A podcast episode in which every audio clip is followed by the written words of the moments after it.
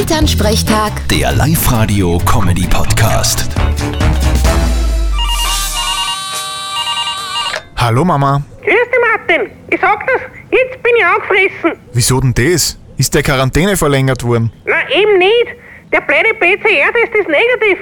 Das heißt, ich hab mich jetzt drei Tage abgesondert für die Wurst. Na, sei froh, dass du gesund bist. Ja, eh. Aber am meisten bin ich ja froh, dass ich jetzt wieder selber kochen kann. Sonst hätt's heute den dritten Tag hintereinander Schnitzel gegeben. Wieso denn das? Kann Toma nichts anderes kochen? Doch, doch. Aber sie hat am nächsten Tag irgendwie vergessen, was sie am Vortag gemacht hat. Und dann hat sie halt wieder Schnitzel gemacht. Also ich kann da oben ihre Schnitzel jeden Tag essen. Ja, das denke ich mir. Bis das reißt. Und was ist jetzt mit deinem Krimi, den du zum Schreiben angefangen hast? Ja, ich glaub, da tu ich nicht mehr weiter. Ich hab sieben Seiten geschrieben, aber das war nervlich so aufreibend.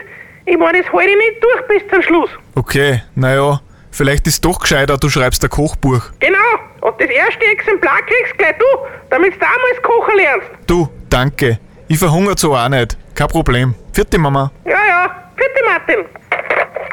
Elternsprechtag. Der Live-Radio-Comedy-Podcast.